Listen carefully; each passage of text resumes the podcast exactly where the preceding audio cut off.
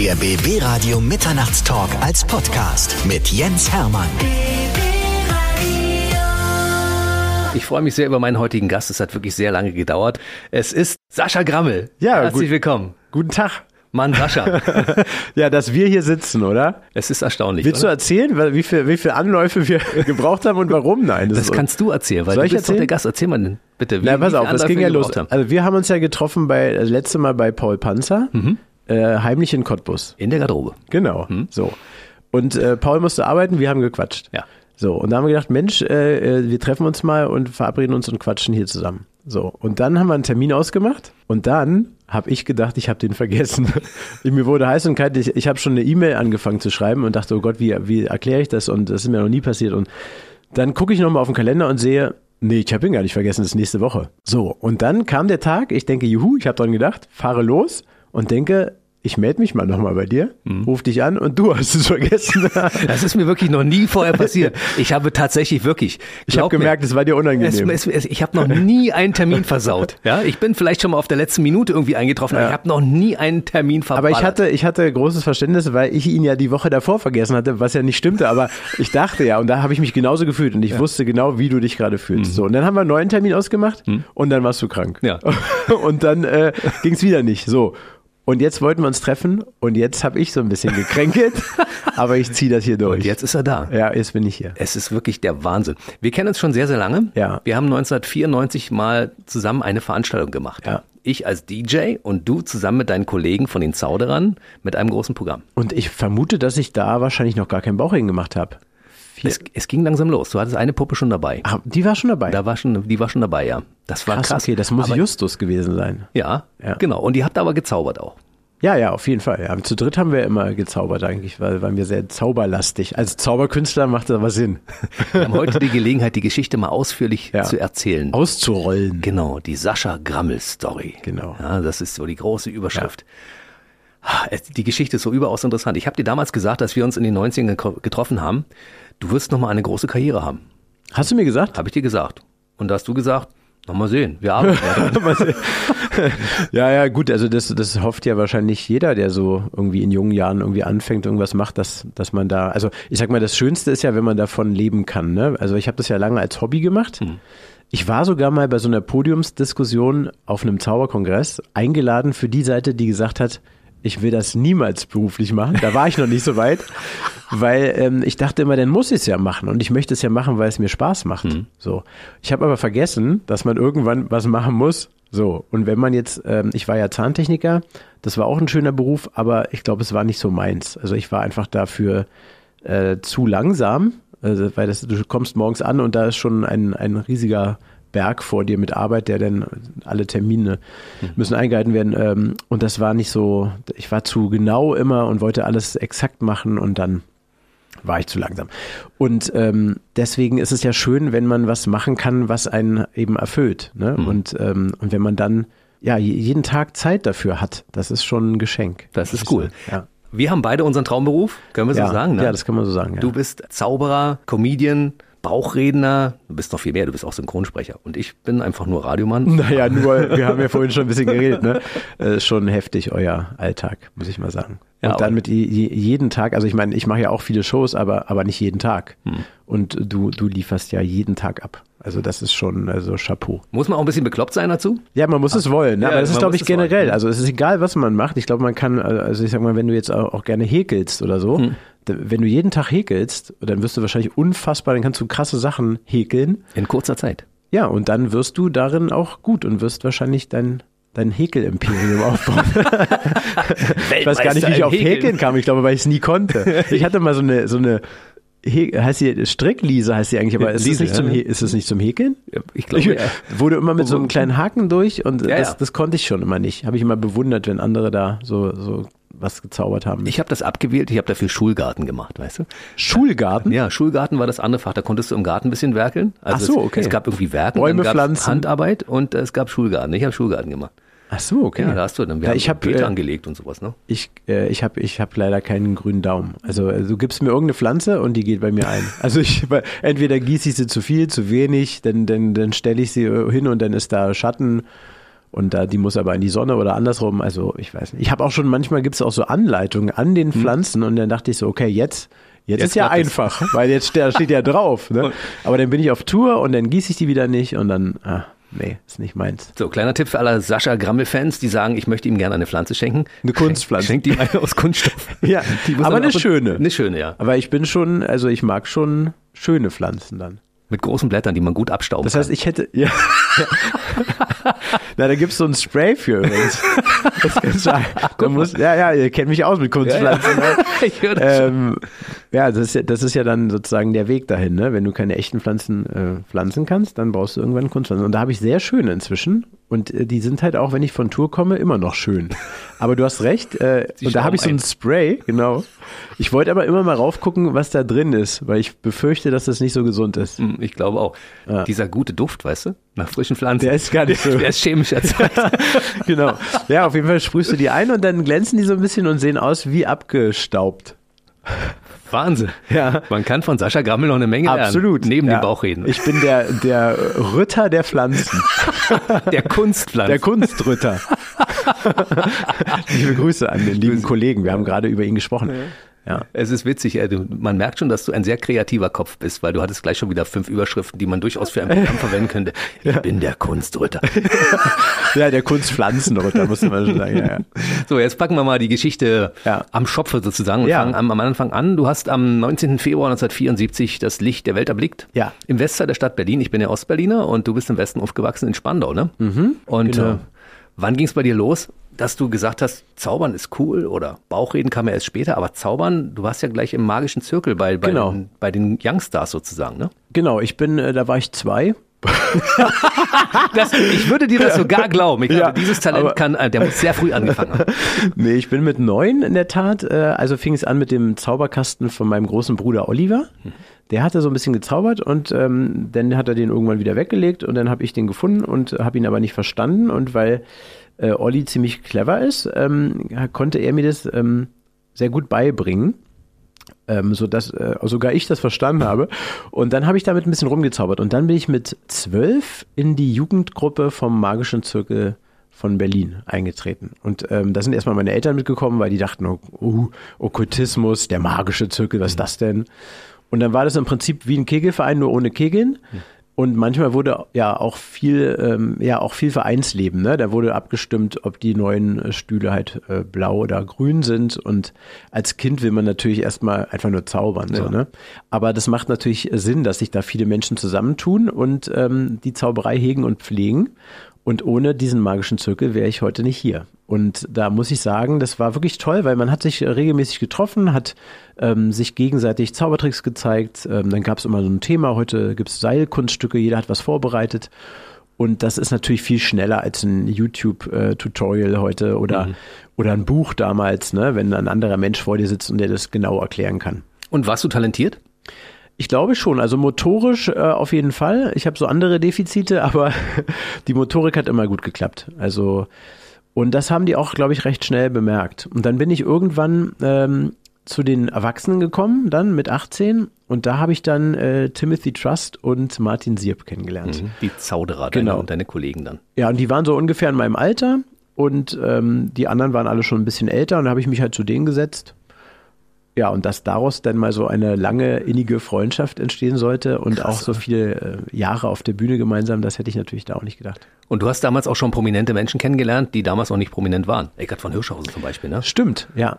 Stimmt, der war auch damals mit dabei. Der, der kam wie aus der Versenkung. Da waren wir beim Prio Venta Magica, das ist so ein Zauberkongress äh, für Jugendliche in Berlin gewesen. Ich glaube, ich weiß gar nicht, ob es ihn noch gibt, peinlicherweise. Ich hoffe. Ähm, und da bin ich, habe ich mich lange vorbereitet, bin in, in zwei Sparten auch angetreten. Und äh, dann kommt auf einmal Eckart, keiner kannte ihn, keiner wusste, wo der herkommt, tritt er auf und räumt ab. Ich weiß gar nicht, wie viele Preise er gewonnen hat da an dem Abend. Du warst Vize, ne? Äh, ich bin, ne, da, das war der Prioventer, ich glaube, das weiß ich gar nicht. Ja, stimmt, irgendeinen Preis habe ich auch gewonnen. Kann auch ein Dritter gewesen sein, ich weiß nicht genau. Aber Eckert hat halt einfach wahnsinnig gut, ähm, also das ist nämlich das, was, was viele Zauberer so ein bisschen vielleicht aus Unterhaltungssicht falsch machen. Die verlassen sich nur auf den Effekt. Ne, die sagen, okay, zack, Münze ist weg, ja, toll. Aber es ist nur ein Moment. Und wenn du, du musst dazu was erzählen, du musst es interessant machen. Vielleicht ist die Münze von deiner Oma oder du hast sie gefunden auf einer, auf einer Reise und die bedeutet dir was und du musst dem ganzen Inhalt geben, ne, dass man gerne zuhört. Und dann, wenn sie dann weg ist, dann ist es halt auf einmal was ganz anderes. Und das hat Eckert damals, der konnte nicht so gut zaubern, aber er, er konnte sehr gut reden. Ja. Und äh, das war dann wirklich äh, super, weil alle haben an seinen Lippen geklebt. Das ist krass. Und ich meine, ihr habt ja eine, eine lange Freundschaft, könnte man sagen, weil du unterstützt ja die Rote Nasen auch, ne? Genau, ja. Durch ihn bin ich darauf gekommen. Er hat inzwischen eine eigene Stiftung, glaube ich, mhm, gegründet. Ja. Und, Humor ähm, hilft teilen? Genau. Und ähm, ja, aber deswegen, ja, wir kennen uns schon, schon ewig. Wir, wir sehen uns kaum, sage ich mal, aber wenn man sich sieht, dann ist natürlich immer eine alte Verbundenheit und man sieht sich äh, auf irgendwelchen Zauberkongressen auftreten. Ich müsste Eckert mal fragen, wenn das nächste Mal kommt, ob er damals schon dein Talent gesehen hat, dein großes. Und ähm ich glaube, er hat mich gar nicht gesehen, er ist so groß.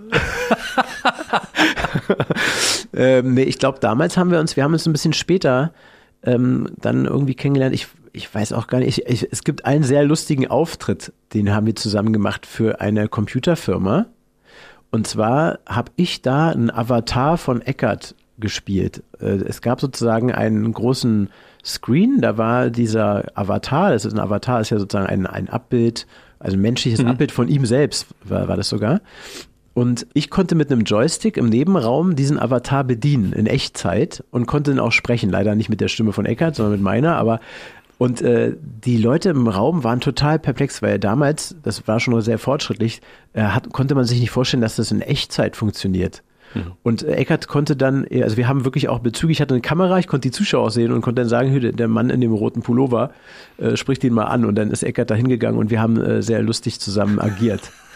Das war witzig. Mhm. Die Geschichte müssen wir uns irgendwann mal von, von seiner Perspektive aus äh, anhören. Wisst ihr, wenn er das erzählt, wie das damals war, ja, wenn er per Joystick von dir gesteuert wird und er muss machen, was ja, du sagst. Genau. Ich konnte sogar, ich konnte so Schilder hochhalten auch und seine Telefonnummer und so eine Dinger. Das war echt lustig. Wie seid ihr äh, bei den Zauderern zusammengekommen? Wie seid ihr darauf gekommen, zu dritten Programm zu machen?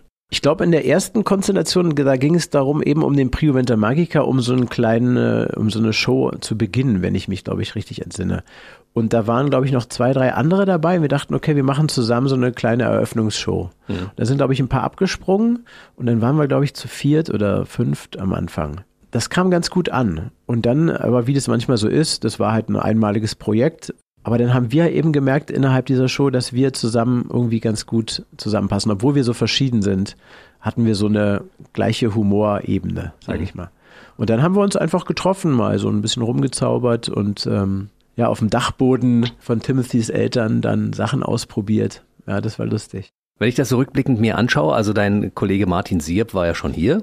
Mhm. Der hat schon seine Geschichte erzählt. Timothy war noch nicht da. Mhm. Der muss bei ja, Gelegenheit, müssen wir, jetzt mal, müssen wir ja. bei Gelegenheit mal einladen. Den ne? zerre ich mal hierher. Mhm.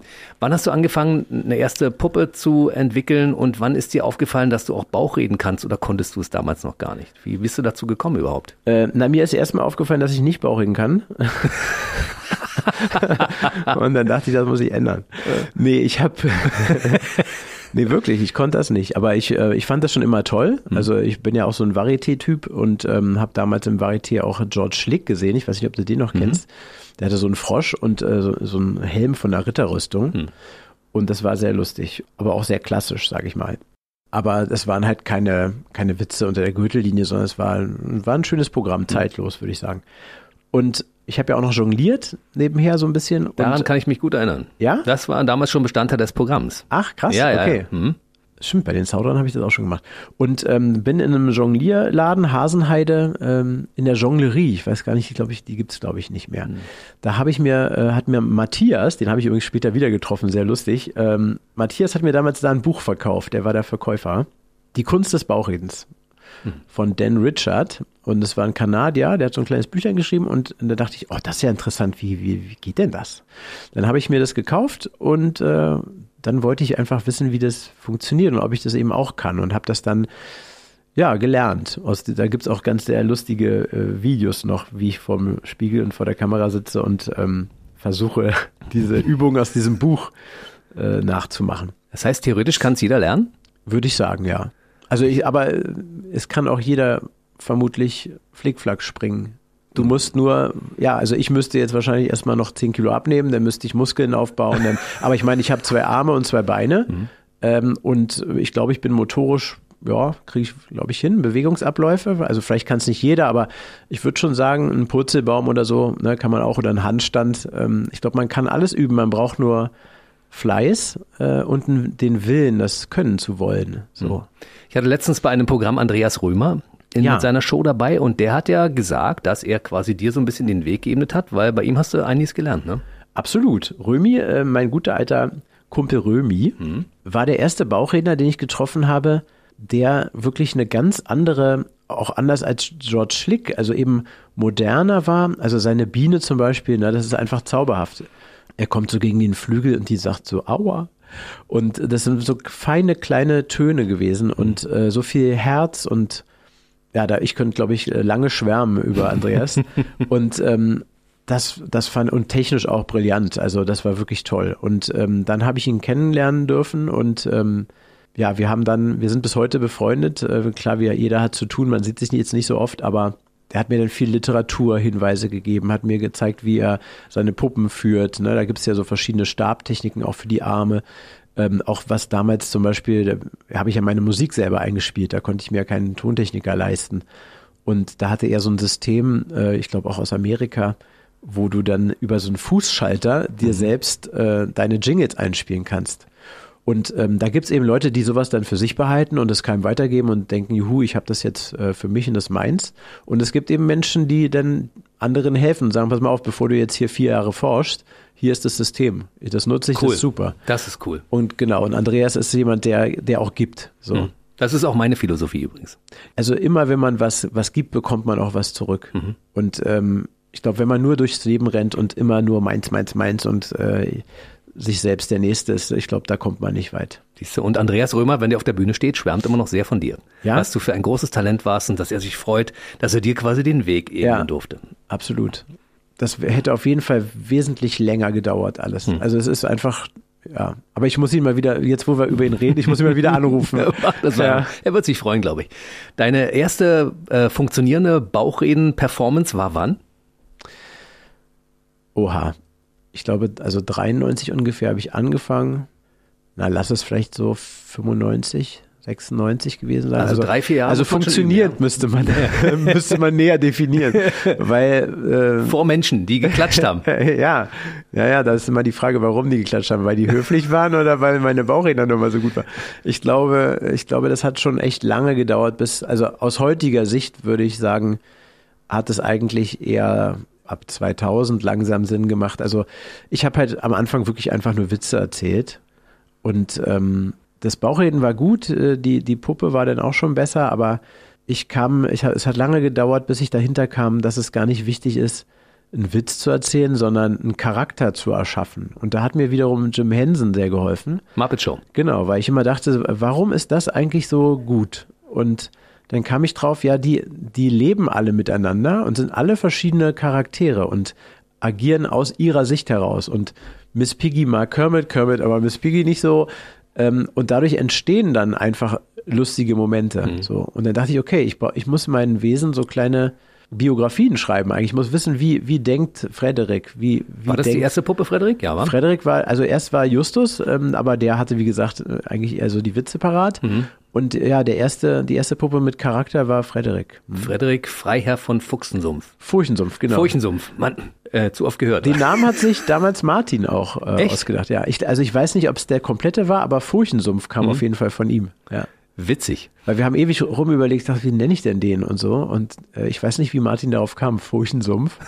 Aber ich bin, äh, heute bin ich glücklich, dass er die Idee hatte. Wer hat denn den damals gebaut? Du selbst? Nee, den, den hat Chris Creatures gebaut. Und das war, den, den habe ich wiederum über Frank Zander kennengelernt. Ach, guck an. Ich hatte hier ähm, bei Spandau, ich glaube, das ist schon Falkensee, äh, einen Auftritt in einem Möbelhaus. Gibt's leider nicht mehr. Ähm, und da hat mich Frank Zander gesehen, weil der hatte eine Pilotsendung für RTL äh, machen wollen. Das hat mhm. leider nie geklappt. Eine Puppensendung und brauchte einen Puppenspieler. Und läuft da so durch, weil er den Besitzer von dem äh, Möbelhaus kannte und sieht mich und äh, sagt, ey, sag mal, hast du Lust, äh, da mitzuspielen? Und ich dachte so, ja, natürlich, wo muss ich hin? Und dann haben wir uns getroffen mehrmals und ähm, auch ein sehr feiner Kerl, muss ich sagen, auch die ganze Familie. Und ähm, dann ha haben wir diesen Piloten produziert, habe ich auch ein paar liebe Kollegen noch kennengelernt und eben auch ähm, den Chris Kunzmann, der damals Josie, Frederik, den Herrn Schröder hat er auch noch gebaut. Also ist Frank Zander einer deiner Entdecker? Ja, kann man das so sagen? Kann man so sagen, ja. Also auf jeden Fall hat er mir wieder, also es ist ja wie so ein Puzzle, ne? Mhm. Jeder hat mir so ein Stück gegeben. Wer noch? Also zum Beispiel Römi, Ja. dann natürlich die, die Zauderer, klar, wir sind zusammen auf der Bühne groß geworden. ne? Wir haben ja jede, jede Nummer, die wir auch einzeln gespielt haben, haben wir natürlich in der Gruppe diskutiert und dann kamen Ideen dazu. Ähm, das war immer wie so ein Coaching gegenseitig, ohne dass man es jetzt so bemerkt hätte. Und ja, Frank Zander würde ich sagen. Und äh, der nächste Schritt war dann eigentlich, als ich eine professionelle Puppe hatte und die Texte besser wurden, das Management, der Wolfgang, zusammen mit dem äh, Stefan damals. Die haben halt irgendwie so eine Vision gehabt. Die haben mich gesehen und haben gedacht, ähm, die haben mich in der Gong-Show gesehen. da habe ich noch lange ähm, mit meinem lieben Kollegen Desimo, ich weiß nicht, ob du ihn kennst, aus Hannover, Ja. ähm, Der diskutiert. ist auch Comedian. Der ist auch Comedian, genau, auch Zauberkünstler und ein, ein grandioser Confrancier, finde ich. Den kenne ich aus dem Quatsch Comedy Club. Ah, okay, ja. Und ähm, der meinte, ach komm, deine Nummer, die, die ist ja nicht schlecht. Das Format ist jetzt ein bisschen komisch, aber du kannst ja eigentlich da nichts falsch machen. Also du machst ja keinen Klamauk, also mach das doch. Und dann habe ich noch äh, Guido Kanz äh, angerufen, weil den kannte ich von einer Gala und der war da in der Jury. Sag ich, sag mal, meinst du, ich soll da mitmachen? Und er meinte, ja, mach mal. Und dann habe ich da mitgemacht, dann ähm, hatte ich noch einen mega äh, Rechtestreit, weil ich kannte mich zu dem Zeitpunkt noch gar nicht so richtig aus mit, mit Rechten und sollte da im Halbdunkeln vor der Sendung irgendwas unterschreiben. Und da habe ich mich dann bis ins Büro, habe ich mich da gestritten, weil so ein paar Sachen kamen mir da ein bisschen komisch vor, ja. Und die waren auch komisch. Äh, Das war so ein total Buyout für dein ganzes Leben, für alle, für alle Rechte an allem. Und ja, dann äh, haben wir das alles durchgestrichen. Sie wollten mich anscheinend in der Sendung haben. Äh, der hat mir noch so einen Gürtel geliehen, weiß ich noch, weil irgendwie habe ich meinen Gürtel vergessen. Und dann habe ich diese Sendung sogar gewonnen und da gab es irgendwie da gab eine Menge Geld. Das waren, glaube ich, 5000 Euro oder so. Und damals war meine Heizung gerade kaputt gegangen. 97 war noch, War das, war das, nee, es war schon nach 2000, glaube ich, die, die Gong-Show. ah, dann gab es auf Da jeden Fall schon Euro. Hm? Und da war meine Heizung kaputt und äh, die hat, glaube ich, 7000 gekostet. Unfassbar, was so eine Heizung kostet. Also heutzutage, ja, weiß man Mal drei. Heute, heute kostet ja das Heizen selber schon so viel. Aber ähm, ja, und das war super, weil ich hatte, damit konnte ich meine Heizung bezahlen. und da hat mich dann aber wiederum eben mein Management gesehen und ähm, angerufen und ich dachte erstmal, nee, also ist total lieb, vielen Dank. Also, aber brauche ich nicht. Was, warum? Also ich habe ganz viele Auftritte gehabt. Ich dachte, da ist jetzt nur jemand, der da irgendwie mitverdienen will. Ich habe doch meine Auftritte, ist doch alles gut. Aber der hatte eben die Vision, Wir okay, da kann man noch mehr machen. Und Jeff Dunham hat es damals ja auch schon gezeigt. Ne? Ich glaube, das, sonst hätte ich auch keinen Plattenvertrag bei Universal bekommen, wenn man nicht ähm, in den USA gesehen hätte, dass ein Bauchredner zum Beispiel auch Tonträger da verkauft hat. Also der hat CDs verkauft, wo man ihn gar Wahnsinn. nicht sieht. Und hat damit irgendwie, weiß ich was, fünffach Platin gemacht. Ja, und so kam das dann langsam alles ins Rollen. Ich erinnere mich an 1997, da gab es die legendäre erste Show im RTL-Fernsehen. Die hatte bei einem Ausstrahlungstermin um 23 Uhr roundabout mehr Quote als DSDS zur Primetime. Ja, das war, Das äh, war großartig. das war wirklich äh, krass. Hetz Also- mich nicht, das war das erste Mal, ne? Von Hetz mich nicht? Genau, wobei wir, wir ja vorher schon die DVD produziert haben Mhm. im Quatsch Comedy Club hier in Berlin, wo ich die Hälfte im Publikum, mit der war ich verwandt oder, oder befreundet. Da war auch noch von meinem Onkel der Tennisverein und also es war schwierig, 300 Leute zusammenzubekommen. Ähm, haben wir aber geschafft und haben diese DVD produziert. Ähm, aber dann kam eben RTL, wurde dann darauf aufmerksam. Und die haben aber gesagt, wir müssen das aber nochmal in groß produzieren. Und dann haben wir die Sendung nochmal aufgezeichnet, dann im, im großen Studio von RTL in Köln und ähm, das lief dann um 23.10 Uhr oder so, wo ich dachte, naja, also weiß ich nicht, das, dann braucht man es auch gar nicht senden. Also es guckt doch keiner. Das ist ein Familienprogramm um 23.10 Uhr. Hast du dich aber ganz schön Hab ich, ja, wir hatten schon, wir hatten schon die Mail angefangen an RTL, äh, es tut uns leid. und dann, ähm, nee, dann war auf einmal alles ganz anders. Wir hatten, glaube ich, 32 Prozent Quoten. Stell dir das mal vor. Also das ist heute natürlich undenkbar, das war noch eine andere Zeit, ne? Aber ähm, trotzdem, äh, ja, also war schon, schon ein Ding. Und dann von heute auf morgen, als hätte einer einen Schalter umgelegt, äh, gehst du irgendwo in Bayern in, in eine kleine Bäckerei, sagst Guten Morgen, ich hätte gerne, ach Guten Morgen, Herr Grammel. So, äh, was, wie? Was ist denn hier los?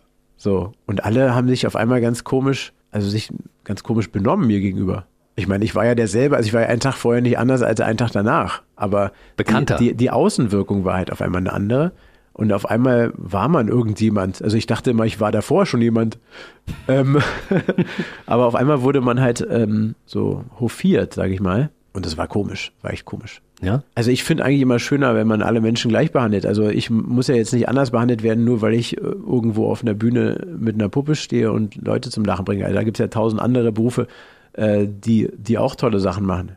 Also oder auch, auch gar nicht. Einfach nur Menschen, die einfach cool sind oder toll sind oder lieb sind. Und ich finde das manchmal kriege ich das ja auch so mit, ne, wie ich denn behandelt werde. Und dann kommt danach einer von meiner Crew und der kann sich dann den Löffel selber holen. So. Und dann denke ich immer, das finde ich nicht gut. Hm. Das stimmt. Aber du hast den Erfolg ja angestrebt. Du wolltest ja mit dem, was du machst, erfolgreich werden. Das heißt, mit einem Programm auf der Bühne Leute unterhalten. Das war immer das, was du machen wolltest. Und das hat ja auch funktioniert. Genau. Also ich, ich, es war nicht so, dass ich jetzt so einen Plan im Kopf hatte, ich will dann und dann das und das äh, schaffen und erreichen oder so einen Businessplan oder ich muss große Hallen spielen, sondern eigentlich war mein Hauptgewinn schon, äh, jetzt muss ich mal überlegen, ja 97 glaube ich, da habe ich äh, gekündigt bei der Zahntechnik und habe gesagt, ich mache das jetzt mal hauptberuflich. Hm. Das war schon ein großer Schritt. Und das, als das dann, das hat dann so ein halbes, dreiviertel Jahr gedauert, als das dann geklappt hat, da dachte ich, okay, das ist jetzt, das ist jetzt der Preis.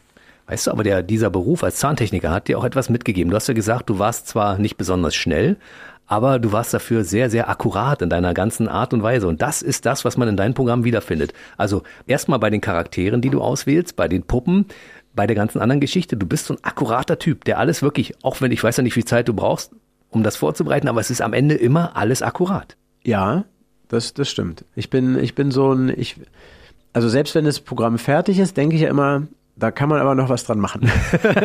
Deswegen, wenn man die, also am liebsten würde ich eigentlich die letzte, nach drei Jahren Tour, die letzte Show aufzeichnen. Weil wenn man die erste gesehen hat, die Premiere, dann die Aufzeichnung fürs Fernsehen. Da, da mhm. ist ja schon mal 40 Auftritte weiter ungefähr. Mhm. Das läuft schon mal wesentlich besser. Aber dann nach drei Jahren, das ist natürlich dann nochmal ein ganz anderes Ding, weil da ist man freigespielt. Da kamen tausend Ideen auf der Bühne, da fällt da was um, da ruft da einer was dazwischen, mhm. du vergisst irgendwas. Ähm, das ist einfach dann schön. Das macht es aus. Ist es dir passiert, dass du etwas vergessen hast während des Auftritts, dass du improvisieren musstest und es keiner gemerkt hat? Oder haben die Leute es tatsächlich gemerkt? Äh, die Frage wäre, wann es ob es einen Auftritt gibt, wo ich, wo ich nichts vergessen habe. Also rum musst du es stellen. Ich, also, also in jeder Show vergesse ich was. Und zwar nicht, nicht zu knapp.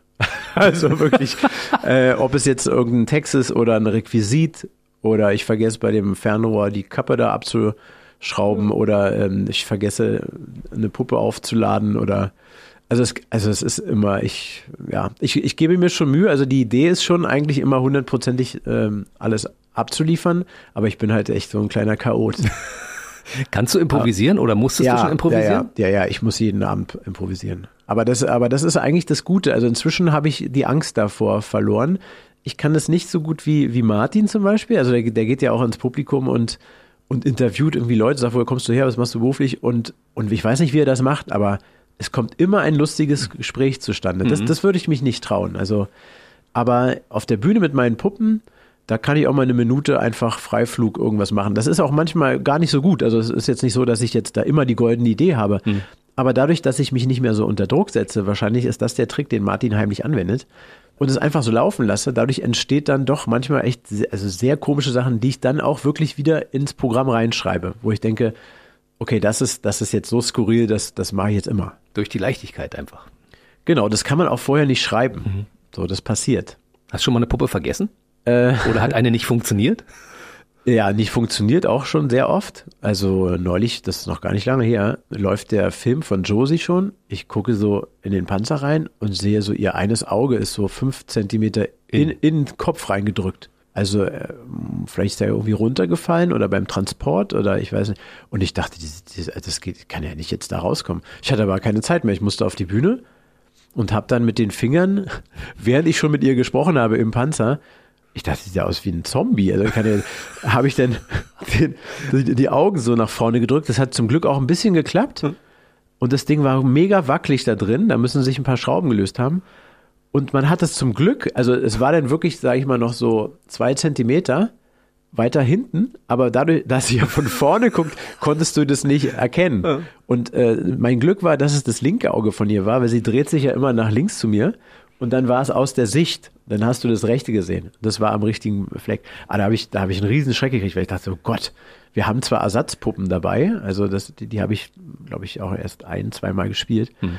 damit ich nicht eine Show aus so einem Grund absagen muss. Aber wenn es natürlich zwei Sekunden vorher passiert und keiner hat es mitgekriegt, und das war wieder so ein bisschen, ähm, man wird schluderig, ne? Also du bereitest immer alles vor, du guckst dir genau jeden Kopf nochmal an, schaust und so. Ja, und das machst du dann 50 mal, 60 mal, 80 mal, 200 äh, mal. Und dann denkst du, ach nee, der Kopf, der war ja gestern in Ordnung, der ist schon in Ordnung. Hm. Und dann guckst du ihn dir vorher nicht mehr an. Und jetzt gucke ich ihn mir wieder an. Häufigste Ursache auch für Unfälle immer Routine, ne? Genau, ja. Es gab auch mal die Situation, dass Puppen nicht angekommen sind, weil du geflogen bist und die ja, das, das weißt Gepäck du auch. zugestellt haben. Ja? Was du das weißt. ja, das war, ich glaube, es war in Österreich, in Wien. Dann bin ich nach Wien geflogen und dann kam ich an und da war Frederik nicht da. Da kam meine ganze Kiste nicht an. Da hat mir der magische Zirkel Wien hat mir den Hintern gerettet, weil es war eine äh, Veranstaltung für Obst- und Gemüsehändler. Da habe ich noch so Galas gemacht und äh, da haben mir dann die Zauberkollegen äh, wirklich geholfen und haben mir ein Ringspiel geliehen und ähm, also sind diese Ringe, die sich verketten. Mhm. Ähm, dann habe ich, äh, weil es Obst- und Gemüsehändler waren, habe ich dann einfach da mit ähm, Äpfeln jongliert und nicht mit meinen Jonglierbällen. Und dann bin ich damals zu einem Spielzeugladen gefahren noch und habe mir so einen Frosch gekauft. So ein Kermit. Ja, das war ein, nee, so schön war der nicht. das war ein ganz billiger Frosch. Der konnte auch nicht den Mund bewegen, gar nichts. Aber den habe ich dann, den Mund habe ich dann so aufgeschnitten, aufgetrennt, hm. dann kam so Watte raus. Und habe so ein chinesisches Essstäbchen an seinen Arm getaped. Und dann hat mir noch hinter der Bühne einer so eine Tasche geliehen. Das sah aus wie so eine Arzttasche, weißt du, so mhm. von früher. Und da habe ich dann die Füße rangeklebt und dann ähm, habe ich den so gespielt und beim Reden kam halt immer diese Watte raus. Und ähm, das Preisschild war auch noch dran und es war aber ein sehr lustiger Auftritt. Kann ich habe dann so, ich habe dann auch gefragt, äh, was kostet es denn? und dann hat er so aufgesagt, frag nicht und so. Also das, das war lustig. Und danach habe ich so gedacht, ey, das ging ja auch alles ganz gut, warum kaufe ich mir so teure Puppen? Ja, geht auch mit einer normalen Kasperle-Puppe, wa? Ja, also, also der Moment auf jeden Fall, ja, das war lustig. Und seitdem habe ich mir geschworen, ich fliege nie wieder mit den Puppen. Es gab allerdings noch ein paar andere Vorfälle, wo ich dann wirklich aus dem Flugzeug, also man muss dazu wissen, Frederik ähm, ist aus so einem Latexschaum. Hm und ähm, der sieht aus, äh, in deren Geräten sieht aus wie Plastiksprengstoff. So, und dann hatte der damals noch einen Bleigel-Akku am Körper mit einem Kabel, weil er so konnte so dampfen, mhm. mit einer kleinen Nebelmaschine. So, und das in der Kombi und dann als Gepäck aufgegeben, kam nicht so gut an. Und dann haben die mich aus dem Flugzeug rausgeholt. Da kannte mich auch noch keiner, ne? Herr Grammel, bitte kommen Sie nochmal hier raus. Das ganze Flugzeug musste auf mich warten. Ich musste nochmal mit so einem kleinen Auto zu diesem Sicherheitscheck. Denn standen da, weiß ich, fünf Leute um mich rum. Äh, Bewaffnet? Ja, teilweise. Und dann äh, oh machen Gott. sie mal auf. Ey, da geht ja aber die Pumpe so. Da dachte ich, hm. was ist denn da? Hat da einer was reingeschmuggelt? Oder? Ich habe da gar nichts dran gedacht. Ne? Und dann haben sie, dann habe ich eine kleine Vorführung da mit der Puppe. Dann habe ich gesagt, ich bin Bauchredner und das hier. Dann haben sich das also angucken, dann war gut. Aber dann musste ich ja wieder zurück und wieder ins Flugzeug. Und dann haben die alle geklatscht, weil ich wieder da war. Ähm, naja, also das war, dann dachte ich so, nee, das mache ich nicht nochmal. Las Vegas Auftritt mit Auto wird aber auch schwierig, wa? Ja, aber ich will gar nicht nach Las Vegas. Das ist ja der Vorteil. aber der deutschsprachige Raum bietet ja genug, ne? Ja, also Deutschland, ich, Österreich, Schweiz. Ja, also ich sag mal so, ich, mein Englischlehrer war damals ziemlich cool. Also wir haben den alle gemocht, weil er so viele tolle Geschichten erzählt hat, aber er hat uns leider nicht kein Englisch beigebracht. äh, ich kann schon inzwischen äh, eigentlich ganz gut Englisch, aber ich glaube, um sich so wohl zu fühlen, wie ich mich jetzt gerade wohlfühle auf der Bühne. Das, das könnte ich in einer anderen Sprache nicht. Das kann Timothy zum Beispiel wieder sehr gut. Der spricht ja fließend Französisch, Italienisch, ein bisschen Spanisch. Also es ist schon, das wäre natürlich schon cool, aber ich glaube, ich würde dann auch nicht ähm, durch die Welt fahren. Ich würde vielleicht die DVD dann auf Englisch aufnehmen, weil dann kann man vielen Menschen noch eine Freude machen. Das habe ich auch in der Tat mal überlegt, ob ich, ob ich mal so ein YouTube-Ding auf Englisch probiere und gucke, was da so geht, ob die Leute das mögen. Hast du schon mal Englisch Bauchreden probiert? Ja, ich habe sogar die ganze Frederik-Nummer mal auf Französisch gelernt. Und das geht? Das geht. Bei, bei den Franzosen ist die Verneinung allerdings ein bisschen äh, ne pas, ne? Da hast ja. du ständig das P drin. Ne me stress pas war, ähm, mit dem war hetz mich nicht. Pop. Gen ah, pas, genau. Ich glaube, ich kann noch einen Satz daraus. Also ich habe echt 14 Minuten Frederik auf Französisch gekonnt Komm, damals. Den Satz wollen wir hören. Kannst du noch? Äh, ja, pass auf. Nous arrivons maintenant à une branche particulière de la magie, en l'occurrence le mentalisme. Qui n'a jamais envie de connaître au moins une fois l'avenir Je vais essayer de vous conduire à la limite de votre compréhension pour ce temps. Je mets peut-être très court. Und wie klingt's, wenn, wenn Frederik das spricht? Est-ce que le gentil monsieur pourrait-il avoir la gentillesse d'enlever ta main de mes précieuses? Es ist unfassbar. Weißt du, ich bin ja großer Fan von dir. Das habe ich dir ja schon gesagt. Aber ich frage mich so, die einzelnen Charaktere kriegen ja auch eine unterschiedliche Stimme. Ich merke gerade, der klang auch ein bisschen, auch ein bisschen erkältet. Ein wenig aber nur. Ja. Die kriegen alle eine einzelne Stimme. Ja. Ich meine, Bauchreden zu lernen ist schon eine große Kunst, ja? Und dann hast du einen Charakter, eine Stimme, äh, eine Tonhöhe und auf, auf einmal entwickelst du neue Charaktere und die brauchen alle eine, eine eigene Stimme. Das wird, auch, das wird auch irgendwann eng, muss ich echt gestehen. Also ich gebe mir wirklich immer viel Mühe, dass die sich voneinander abgrenzen, weil das natürlich dann umso authentischer ist, wenn die wirklich alle anders klingen. Aber ich stoß, ähm, ich glaube, ich habe ja jetzt, ich habe noch nie so richtig durchgezählt, aber ungefähr neun Puppen. Neun, ja. Ähm, nicht alle sagen was, auch aus dem Grund. Also Huhn zum Beispiel sagt ja nichts, ähm, der Käse sagt ja nur Nee, und ähm, also zum Beispiel Professor Hacke ist mir neulich mal aufgefallen. Und Mieze, die hören sich schon relativ ähnlich an. Äh, nur, dass Mieze halt ein Berliner Dialekt, Dialekt. Dialekt Mhm. spricht. Ne? Und äh, aber wenn man die Puppen dann so vor sich sieht, dann kommt man gar nicht drauf. Aber wir haben da mal was ähm, ja fürs Radio gemacht auch und da habe ich gedacht, ich weiß gerade gar nicht, wer, wer, wenn die kurz nur zwei Sätze, äh, zwei Worte gesagt haben, Mhm. ich auch oder so, hast du gar nicht gewusst, wer da gerade spricht. Mhm. Ja. Also krass bei dir. Der Adlerfasan war ja dein erster, dein richtiger erster Charakter, Ja. dein fester Charakter, ne? Genau. Und äh, wie kam das ähm, mit Geldautomaten sich einfallen zu lassen? Das ist natürlich Josie die Schildkröte ist klar, aber wieso die gleichzeitig ein Geldautomat ist? Gibt's dafür eine, eine, eine Begründung oder eine Ja, also Idee? die, die war erstmal auch gar kein Geldautomat, äh, sondern war irgendwas anderes und das hat aber alles nicht funktioniert. Und dann war sie, glaube ich, fast zwei Jahre im Keller, weil ich keine Idee für diese Puppe hatte. Das war eigentlich ein bisschen schade. Die 2001 kam Josie dazu. Und dann haben wir ja damals viele Auftritte gemacht, unter anderem auch für einen Finanzdienstleister. Und wir haben da Kundenveranstaltungen gemacht mit äh, thematischem Bezug dann zum Thema Geld. Und da brauchte ich eigentlich eine Nummer, ja, die irgendwas mit Geld zu tun hat. Und als ich dann an der Tankstelle mit meiner EC-Karte mal wieder nicht wusste, wie rum ich das Ding da durchziehen soll, weil da sind ja immer diese Aufkleber und ich begreife bis heute nicht, also ich, ich meine eigentlich, dass ich einen guten Orientierungssinn habe, aber dann ist ja manchmal so eine Ecke so umgeklappt, ne? Und dann zeigt dir die den Magnetstreifen. Jetzt musst du denken, okay, also jetzt ist die Ecke vorne, aber die ist ja umgeklappt, das heißt, es ist ja hinten und jetzt ist es äh, hinten rechts, aber der Schlitz, wo ich das durchziehe, der ist ja aber senkrecht. Also, also wie, so, meistens ist es besser, man gibt den Leuten, die da arbeiten, die Karte, wissen's. sagt, ich Mhm. machen Sie mal. So, und da kam ich drauf, dachte ich so, hey, da, da hat da jeder Probleme mit. So, da, und dann ähm, dachte ich, ja, krass, Josie ist ein Geldautomat. Mhm. Und dann habe ich das, ähm, habe ich das da getestet und das, äh, das kam dann auf einmal gut an. Und jetzt kommt's bei allen gut an. Jetzt kommt es bei allen gut an. Inzwischen ist ja schon lange kein Geldautomat, aber wenn ich auf der Straße angesprochen werde, in der Tat, ähm, da erinnern sich doch ziemlich viele dran. Das, ich habe immer überlegt, ob ich die Nummer noch mal ein bisschen ausbaue und noch mal spiele jetzt nach mit mit all den Jahren Abstand und aber das sieht dann so aus, als hätte ich keine neuen Ideen. Deswegen lasse ich das erstmal noch. Aber irgendwann kann man das ja wieder einbauen. Also Mhm. ich meine, Dinge neu zu erfinden ist ja nicht schlimm. Ja, auch das Rad wurde ja mehrfach neu erfunden von einigen Leuten. Stimmt. Gibt es so eine Beliebtheitshitparade, sage ich mal? Eine Chartshow bei deinen Puppen? Was ist der beliebteste Charakter? Was, worauf fahren die Leute am meisten ab? Ist es Josie? Also ich habe jetzt nie eine Umfrage gestartet. Ich kann nur sagen, äh, wir haben ja so ein paar Artikel, die man sich danach mit nach Hause nehmen kann, also als Andenken. Und äh, da muss man ganz klar sagen, alle Produkte, wo Josie dabei ist, die laufen besser. Also ich bei wir, dir im Shop gesehen. Die Josie, die ist ausverkauft, ne? äh, ja, wir haben äh, das, das Kuscheltier ist das ausverkauft. Kuscheltier, genau. Da haben wir, glaube ich, oh, ewig, anderthalb Jahre oder so an diesem Kuscheltier gearbeitet. Und am Ende war das so teuer. Und ich dachte so, Leute, das können wir nicht machen. Also ich glaube, die hat 40 Euro. Jetzt ist sie, glaube ich, schon bei 45. Ist ja alles teurer geworden. Und dann dachte ich so, das, also, ja, weiß ich nicht, ob das jemand kauft, ja. Und das war dann der Bestseller. Also wurde dann mehr gekauft als alles andere. Krass. Und weil man aber gesehen hat, dass wir uns da halt auch wirklich Mühe gegeben haben. Also dass die auch flauschig ist und dass die sich schön anfühlt. Und, und ich glaube, das ist ja mit, ähm, also ich sag mal, wenn die jetzt die keiner mögen würde, ja, dann würde man sich ja so ein Kuscheltier nicht holen. Definitiv nicht, nee. Und ich deswegen, aber das ist natürlich das Kindchenschema, die großen Augen. Ich muss sagen, auch wenn ich neben ihr stehe, ich meine, ich kenne die ja nun auch schon sehr lange. Wird Und man die weich, guckt ne? mich an, das ist das ist schon, äh, also ich muss mich ja auch immer reinversetzen und ähm, nehme ja die Puppen auch als äh, reelle Gesprächspartner wahr. das ist schon, die, die hat schon so eine Aura, das, der, der kann ich mich auch nicht entziehen. Also. Die einzige Schildkröte der Welt mit Hundeblick, weißt du? Ja, ja, ja. ja.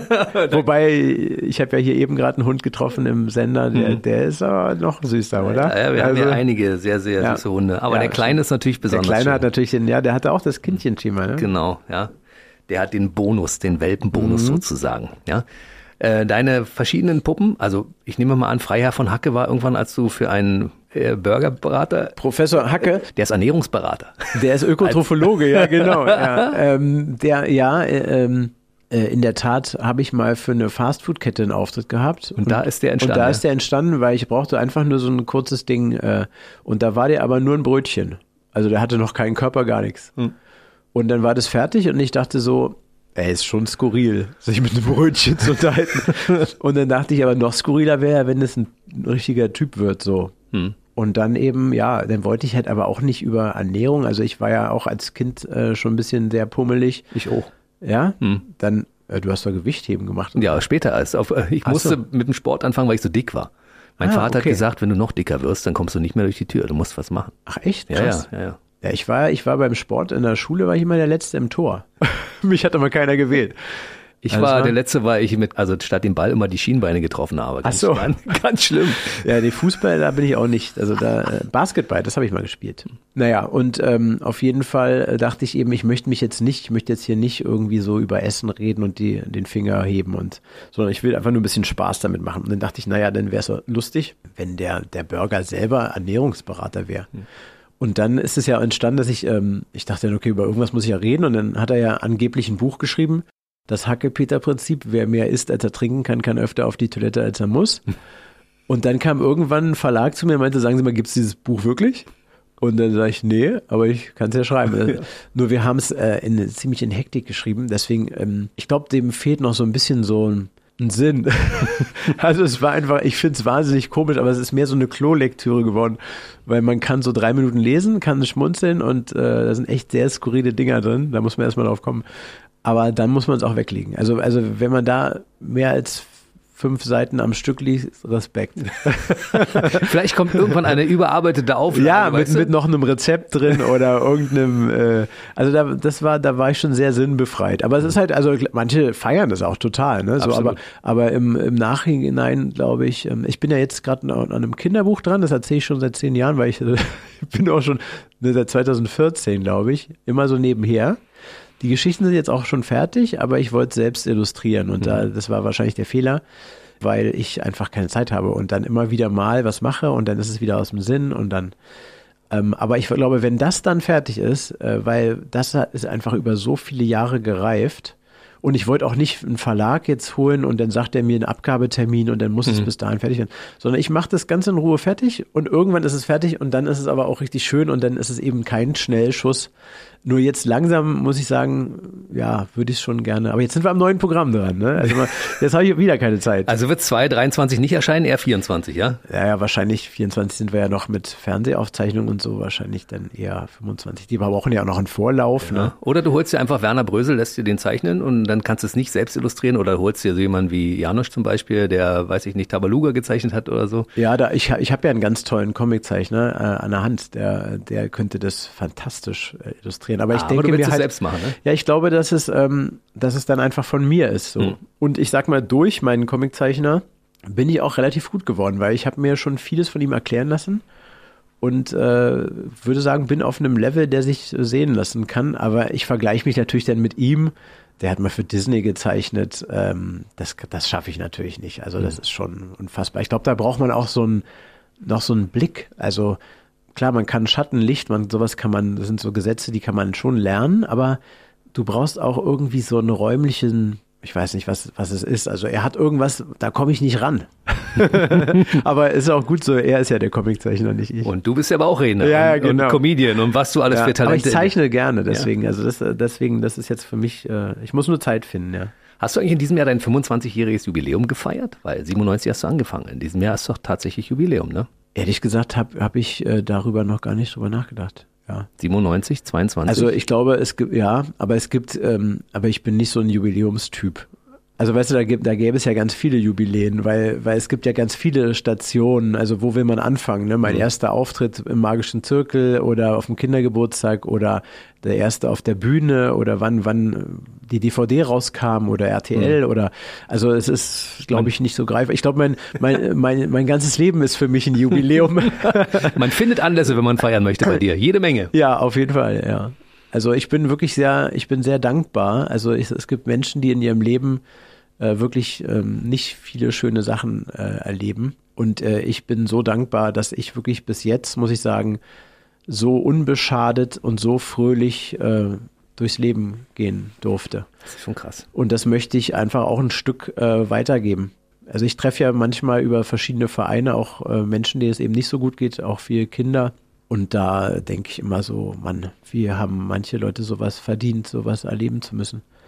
Und da bin ich happy, dass, äh, dass ich und mein Umfeld da bis, bislang äh, verschont wurden. Deshalb machst du auch viele karitative Dinge, ne? Ich gebe mir Mühe einfach, ja. Also ich bin nicht ein Mensch, der da so wahnsinnig viel drüber redet. So, also Lachen ich, tut Gutes? Ja, da, da habe ich schon mal drüber geredet, ja. Aber Dein ich meine, ich mache auch. Projekt ist das. Ne? Ja, das ist mein eigenes Projekt. Mhm. Ähm, aber ich habe auch hier und da mal so Auftritte gemacht und dann ging es dann immer gleich, äh, ja, und roter Teppich und so. Ich habe gesagt, nee, ich mache da den Auftritt, weil den mache ich für die Leute da und ich will aber davor nicht mit irgendwem reden und mhm. sagen, wie toll ich bin. So, ich mache da einfach mit. Mhm.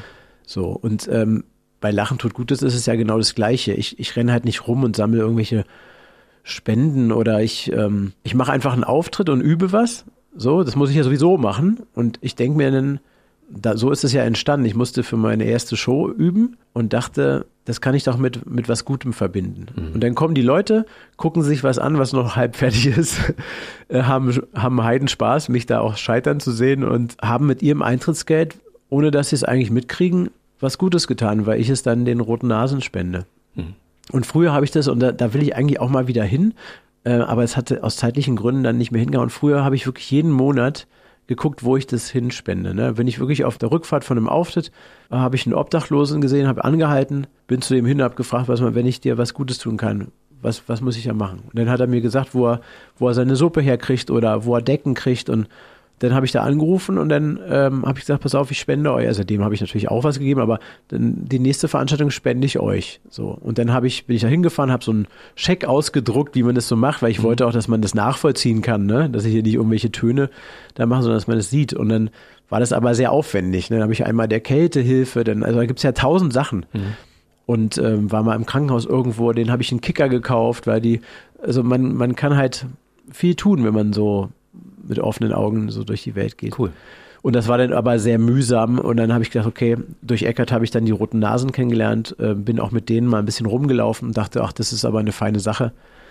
Und jetzt denke ich aber auch wieder nach eben, es gibt eben so viele Dinge. Jetzt mhm. gerade, wo es so kalt wird, wieder denke ich wieder, jetzt müsste ich eigentlich mal der Kältehilfe wieder was geben. Du bist ein guter Mensch, du sammelst Karma-Punkte, das ist toll. Und die Roten Nasen unterstützen wir als BB-Radio auch. Das gibt ja ah. die, die Aktion, die Region hilft helfen. Ja. Und da unterstützen wir die OP-Begleitung der Roten Nasen, was eine ganz tolle Geschichte ist. Ja. Ja, die sind super, die sind mhm. halt auch einfach. Ich habe das halt früher auch mal sporadisch selbst gemacht und bin halt wirklich da also es ging mir danach nicht gut, ne? Also wirklich auf so einer Kinderkrebsstation aufzutreten Krass, ne? ja, ja. und ein Kind übergibt sich und das andere muss kurz weggeholt werden und alles das ging mir echt nahe. Und da muss ich sagen, die sind ja so super ausgebildet und machen das so zauberhaft. Ähm, und dann dachte ich, okay, also dann habe ich ja, ich habe ja damit aufgehört, habe dann gesagt, kann, ich kann das nicht mehr und fand mich dann so feige, ja, zu sagen, ich kann das nicht mehr. Wer bin ich, dass ich, äh, die Kinder können ja auch nicht sagen, ich will nicht mehr, ja. Hm. Und dann war ich froh, dass ich da Menschen gefunden habe, die, die dazu ausgebildet sind und die das richtig gut machen. Hm, man muss es können. Klinik-Clown ist wirklich ein harter ja. Job, ja. Die müssen gut drauf. Ich hatte schon Klinik-Clowns in der Sendung, die mir mal erzählt haben, wie hart dieser Job ist. Also ja. da musst du auch äh, irgendwo gute Möglichkeiten haben, das wieder irgendwo loszuwerden und auszugleichen. Ja, ja, ich habe ich hab ja damals Zivildienst gemacht und das muss ich auch sagen, ähm, das ging mir auch nahe. Da, also ich bin, ich bin schon ein sehr sozialer Mensch so, aber dann im direkten Kontakt, äh, ich nehme mir alles so wahnsinnig zu Herzen. Also ich, ich weiß immer gar nicht, wie die Menschen das so schaffen, äh, diese äh, Distanz aufzubauen und zeitgleich aber trotzdem herzlich zu bleiben. Hm. Weil wenn du das, das, das kommt ja an dich ran, ja. Du kannst hm. ja nicht, also beim Zivildienst war das auch für mich dann so ein Krankenhaus im Wald sozusagen, ja, da fahre ich hin und da geht es allen schlecht irgendwie. Und dann bin ich aber mit manchen Patienten dann zum Arzt, habe die begleitet, ja. Und dann waren die auf einmal in meiner Welt Dann denke ich, okay, hier hole ich mir einen Döner und da läuft gerade ein Mensch mit mir lang, dem geht's gar nicht gut. Und das, das war ganz komisch. Also das äh, Chapeau äh, für alle Menschen in diesen Berufen, die werden auch alle unterbezahlt in meinen Augen. Absolut. Ich, äh, das weiß ich gar nicht. Man müsst, das müsste man äh, anders honorieren. Wenn es die nicht geben würde, dann wären wir ganz schön arm dran, muss ich ganz ehrlich sagen. Ja. Sascha, haben wir uns jetzt gerade in ein Tal der Tränen hineingequatscht? Die müssen Nein. wir schnell mal Nein, die nein, Emotionen wieder ein bisschen rauskämpfen hier aus dem, aus ja, dem ja. Loch. Aber ne? das ist auch wichtig. Ich finde, äh, ich finde, ja, Licht und Schatten. Ne? Mhm. Also man kann nur strahlen und man kann nur sich freuen und äh, Spaß haben, wenn man auch weiß, dass es das andere gibt. Ne? Mhm. Es gibt ja auch äh, immer mal Tage eben, die sind doof, aber äh, dann gibt es eben wieder Tage, die sind richtig toll. Mhm. So, ne? Und äh, die Gewichtung, ne? die darf man nicht verlieren. Was ich so schön finde, ist, du bist ja im Quatsch Comedy Club auch äh, groß geworden, in Anführungszeichen. Bei Thomas Hermanns waren sie ja alle, ne? Und wir sind ja Ja, offizieller ja, ja. Unterstützer und Partner vom Quatsch Comedy Club in Berlin. Ja. Und äh, sämtliche Comedians, die hier sind, die waren alle irgendwann Ja. mal im Quatsch Comedy Club. Du Ja, hast äh, deine erste DVD da aufgenommen, ne? Ja, Thomas scheint so ein Magnet zu sein. Wahnsinn. So ein Comedy-Magnet. Ja, da war, da war ich auch, das war wirklich äh, für mich ein Ritterschlag damals. Ich dachte so, was krass, super, ich darf hier meine DVD aufnehmen. Und ähm, das ist nach wie vor, äh, wenn ich da bin, äh, und ich werde nächstes Jahr da auch wieder hier, und- hier und da auftreten, weil ich ja neue Sachen äh, teste. Oh, darf ich kommen? Ja, ich, ich mache das aber ohne Ankündigung, also dir sage ich dann heimlich Bescheid. Ja. Ähm, da fühle ich mich ein Stück weit zu Hause. Also die haben jetzt ja hinten ein bisschen renoviert. Das fand ich ja fast schade, weil ich, wir haben mit den Zauderern damals ja sogar schon ein Video da gedreht. Unser eines äh, Werbevideo für unsere Show. Haben wir da Backstage gedreht. Krass. Also da, da, ich weiß gar nicht, wie viele Jahre wieder das her ist. Und der Thomas will aufhören, 22, ne? Seine letzte Show im äh, Ende des Jahres. Das ist krass. Genau. Ja, da hat er mich auch eingeladen. Ich kann leider aus, aus, aus rechtlichen Gründen nicht dabei sein. Liebe Grüße an Pro7. also, ich weiß nicht, äh, da, da bin ich raus aus dieser rechte Nummer, aber ähm, verstehe ich nicht. Ich, ich, ich mache ja schon viele Auftritte im Fernsehen, aber die scheinen mich nicht zu wollen. Aber schade, ich wäre gern ist, dabei gewesen. Das ist echt schade. Ich meine, wir wissen ja auch als Radiosender, es gibt Mitbewerber am Markt. Ich nenne sie immer liebevoll unsere Bewunderer und so ist es ja bei den Fernsehstationen auch. Und man könnte sich da auch gegenseitig mal einfach mal äh, dem anderen etwas gönnen sozusagen, ne? Ja, ich glaube, wir wollten ja über positive Genau. Sachen reden. Also äh, auf jeden Fall wünsche ich ihm da eine, eine wunderschöne Veranstaltung und was er geschaffen hat, da äh, ist ganz großartig. Und äh, ich ziehe meinen Hut, wirklich. Ja, das Kapitel ist auch nicht auserzählt mit Thomas, da wird noch viel passieren. Ja, und ich ich glaube ihm ja auch noch gar nicht, dass er sich da so zurückziehen kann. Wobei, wobei einige haben es ja schon bewiesen. Ne? Auch Happe Kerkeling ist ja auch so ein bisschen Schade. schwupp weg. Ja. Ähm, also er wird ja hinter den Kulissen wahrscheinlich noch äh, weitermachen. Aber ja, es ist echt komisch. Also, aber er ist ja auch ein Bühnenmensch. Er, er mag das ja auch. Deswegen, ich, ich kann mir das auch, also jetzt auch in Corona-Zeiten, für, für mich war das auch komisch, auf einmal nicht mehr aufzutreten. Ich kann mir gar nicht vorstellen, dass man irgendwann mal sagt, ich, ich mache das nicht mehr. So, ob er damit glücklich wird, so. es gibt vielleicht ein großes Thomas Hermanns Comeback. Weißt du, eine Woche nachdem er gesagt hat, ich hör auf. Oh, ja, aber das das war doch langweilig. Bei, bei Unheilig war das, glaube ich, mal so, oder? Die haben so eine Abschiedstournee gemacht, aber ich glaube, man machen ganz viele, ne? Und dann schwupp, ein paar Jahre später sind sie wieder da. Es gab ganz viele, die schon mal aufgehört haben Ja. und wieder angefangen haben. Ne? Aber es ist ja auch schön. Du machst eine Abschiedstournee Ja. und dann machst du die große Willkommenstournee, es geht wieder los. Und Ja. die Wir sind wieder da Tournee, das ist, äh, Ja. da, da geht einiges. Ach, hetz mich nicht, keine Ahnung, ich find's lustig, fast fertig. Das ist das vierte Programm, das du Ja. jetzt gerade nochmal spielst, aber das fünfte Programm ist in der Pipeline, darüber müssen wir reden. Ja, das machen wir. Wann denn? Jetzt? Ja, jetzt, ich find's lustig, ist heutzutage, wenn ich manchmal mit dem Auto durch die Gegend fahre, Ja. ähm, dann sehe ich noch die alten Aufkleber vom ersten Programm, Hetz mich nicht. Das haben viele am Auto dran. Ja. ja ich find's lustig, ist aber genau wieder der gleiche Schriftzug, ne? Das ist, Ja, fast. Also wir haben ein paar Schriftarten mal zwischendurch gewechselt, aber die Anmutung und die Einfachheit äh, des Logos ist geblieben auf jeden Fall. die Titel sind immer geil. Hetz mich nicht. Keine Ahnung. Ich find's lustig. Ob du's lustig findest, weiß ich ja nicht, ne? Ja. Fast fertig äh, heißt, Ja, fast fertig war einfach, weil, wo wir vorhin drüber gesprochen haben, äh, weil ich einfach das Gefühl habe, ich muss immer noch, also wirklich bei der Derniere gehe ich manchmal noch zu den Technikern und sage, hör mal, die eine Lichtstimme und die müssen wir mal da noch ein bisschen versetzen. Dann sagt er, es war die letzte Show, Sascha. Ach so, ja, stimmt. So, also weil ich immer, also ja, hast du irgendeine Idee. Manche Sachen, die textlich entstehen, kann man ja in die, in die nächste Show retten. Ich habe jetzt gerade einen, einen Gag bei Josie eingebaut, der ist wirklich äh, schön geworden und ähm, den will ich auf jeden Fall im nächsten Programm äh, machen. Ich überlege, ob ich ihn jetzt wieder rausnehme, damit ihn dann nicht so viele schon gesehen haben. Aber ja, das ist einfach bei mir nie fertig. Ich, äh, ich, ich kann immer noch was dran rumwursteln. Und deshalb heißt die neue Show auch Wünsch dir was.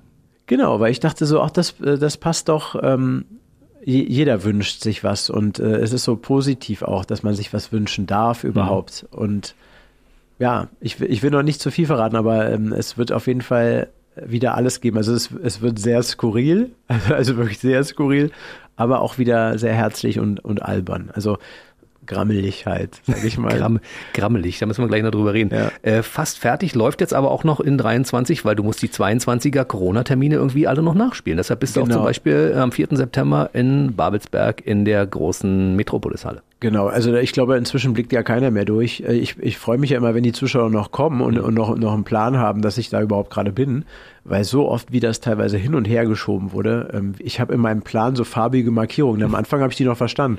Aber wenn dann was dreimal verschoben und hier und jetzt doch da eingefügt und das ist von dem Jahr und da und da blickt gar keiner mehr durch. Also wenn ich nicht Leute um mich rum hätte, die mich da immer hinfahren und sagen, pass auf, du musst jetzt hier hin, dann, dann wäre ich nicht da. Also insofern, ähm, also äh, vielen Dank an, an die Zuschauer, die, die diesen Unsinn da mitgemacht haben. Also ich muss sagen, wirklich, meine, meine Zuschauer sind wirklich sehr, sehr treu. Also wir haben, es gibt ja diese No-Show-Rate, ähm, wo dann äh, Leute halt einfach nicht kommen, weil sie entweder keine Lust mehr haben oder gar keine Zeit haben an dem Tag, der jetzt zum dritten Mal verschoben wurde, oder auch ja einfach die Karten zurückgeben oder so.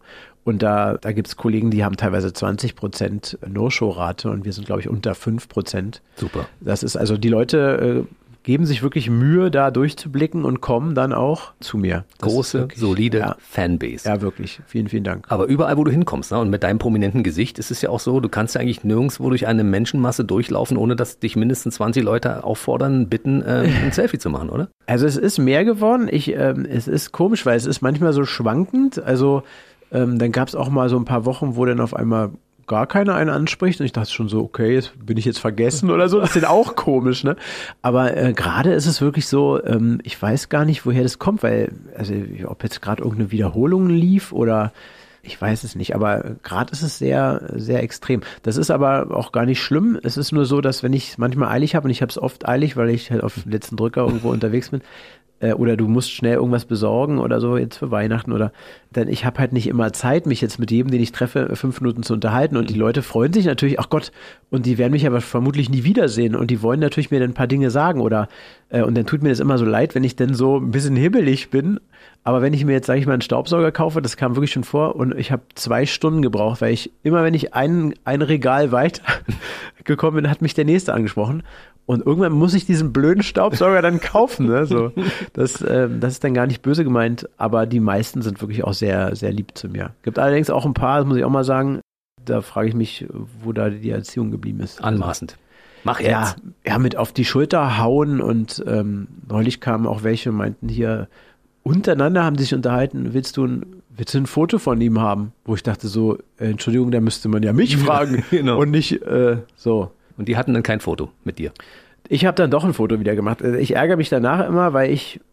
Aber das, das Ding ist immer, du, wenn, wenn du sowas nicht machst, dann rennen die rum und erzählen überall, dass du doof bist. Hm. Ich hatte mal, das ist auch ein Ding wirklich. ähm, Das war eine Talkshow, äh, Tietjen und von Hirschhausen. Hm. Da waren davor so Autogrammjäger.